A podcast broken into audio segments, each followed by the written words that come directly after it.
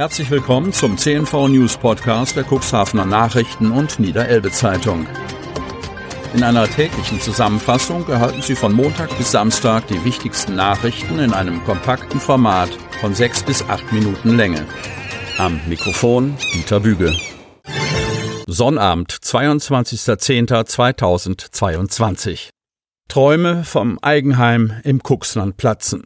Kreis Cuxhaven aus der Traum von den eigenen vier Wänden. Auch im Kuxland schlägt die Kombination aus den steigenden Bauzinsen und Kosten, der Inflation und der Unsicherheit hinsichtlich der Kosten für die Energieversorgung voll durch. Der Bau eines Eigenheims ist für viele Menschen mehr und mehr ein Ritt auf der Rasierklinge. Und auch die Kreditinstitute schauen noch genauer hin, ob ein potenzieller Kunde überhaupt in der Lage ist, die monatlichen Raten zu stemmen. 2023 dürfte sich, so befürchtet es die Bauwirtschaft, die Situation noch verschärfen. Die Zeiten, in denen die Interessenten für Bauplätze in vielen Kommunen Schlange standen, sind vorbei und das Aufatmen bei jenen, die ihr Haus noch vor Beginn der Krisensituation bezogen haben, dürfte groß sein. Sie hatten das Glück, wenn sie nicht das notwendige Eigenkapital für eine Komplettfinanzierung hatten, dass sie Kredite erhielten, bei denen eine Eins vor dem Komma stand. Davon kann man heute nur noch träumen. Aktuell liegen die Zinsen für zehn Jahre bei rund vier Prozent. So Ninia Keckenmeister, Pressesprecherin der Weser-Elbe-Sparkasse Westbar. Das bestätigt auch ihr Kollege von der Volksbank Stade Cuxhaven, Jens Drechsler. Durch die rasante Zinssteigerung auf rund vier Prozent stellt sich natürlich die Frage, ob auch angesichts der allgemeinen Teuerungsraten eine Finanzierung überhaupt noch möglich ist, sagt er. Eine Frage, die auch bei der Kreditgewährung durch eine Bank oder Sparkasse noch schärfer in den Fokus genommen wird. Drexler verweist auf den Aspekt der sogenannten Lebenshaltungskostenpauschale. Dabei handelt es sich um den Betrag, über den der Kreditnehmer nach Abzug der monatlichen Immobilienkreditzahlung noch verfügen kann. In vielen Fällen nehmen die vermeintlichen Kreditnehmer den Kreditinstituten die Entscheidung ab. Bauherren prüfen in der aktuellen Situation sehr genau, ob das geplante Neubauvorhaben auch unter diesen Bedingungen langfristig bezahlbar ist. Vor dem aktuellen Hintergrund nehmen unsere Baufinanzierungsexperten einen deutlichen Rückgang bei der Nachfrage nach Baufinanzierung wahr.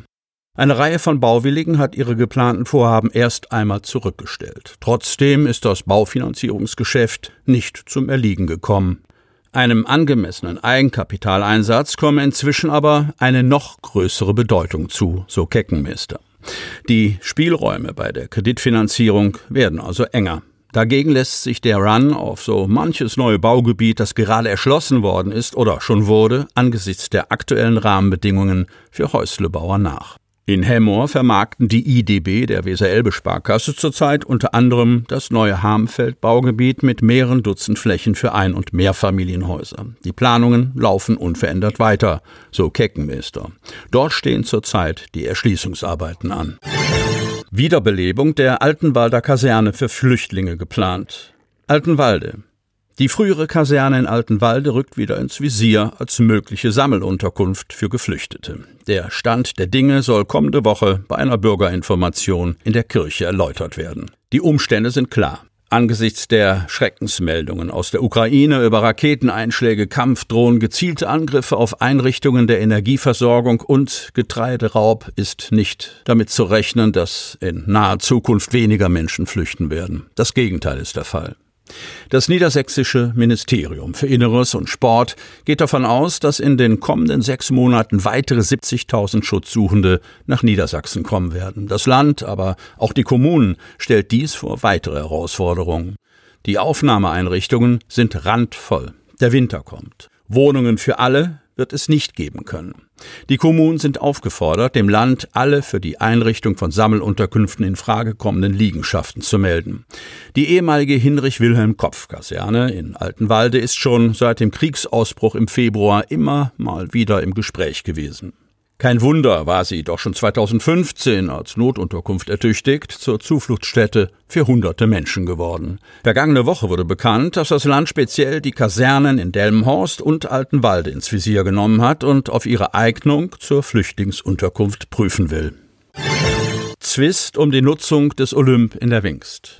Bisher war es in den zurückliegenden Jahren so, dass der Wingster Weihnachtsweg auf dem deutschen Olymp endete oder begann, je nach Betrachtungslage. Ehrenamtliche Wingsterinnen und Wingster aus der sogenannten Gruppe Erscheinungsbild sorgten an den Adventswochenenden nachmittags dafür, dass Spaziergängern unter anderem beim Adventscafé heißer Punsch und gebrutzelte Ochsenaugen angeboten wurden. Doch damit ist in diesem Jahr Schluss. Es wird dort oben nicht mehr der Fall sein. Die Gemeinde Wingst mit ihrer Tourismusgesellschaft plant, an den Adventswochenenden einen kleinen Budenzauber vor dem Zooeingang anzubieten. Das habe einen ganz pragmatischen Grund, erläutert Bürgermeister Patrick Pawlowski.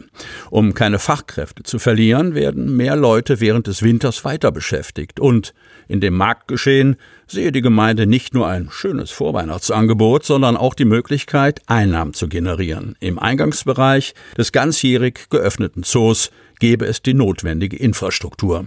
Der Eingangsbereich sei überdacht, biete die Möglichkeiten, um Heißgetränke oder Waffeln herzustellen und anbieten zu können und habe sanitäre Anlagen.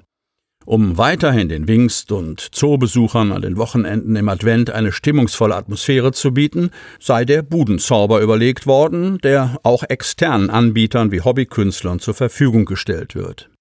Wünschenswert wäre es, so der Bürgermeister, wenn sich die Gruppe Erscheinungsbild an dem Budenzauber vor dem Zoo aktiv beteiligen werde, ebenso wie an der Herrichtung des Wingster Weihnachtsweges.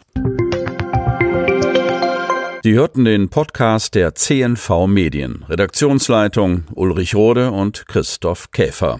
Produktion Win Marketing, Agentur für Text- und Audioproduktion.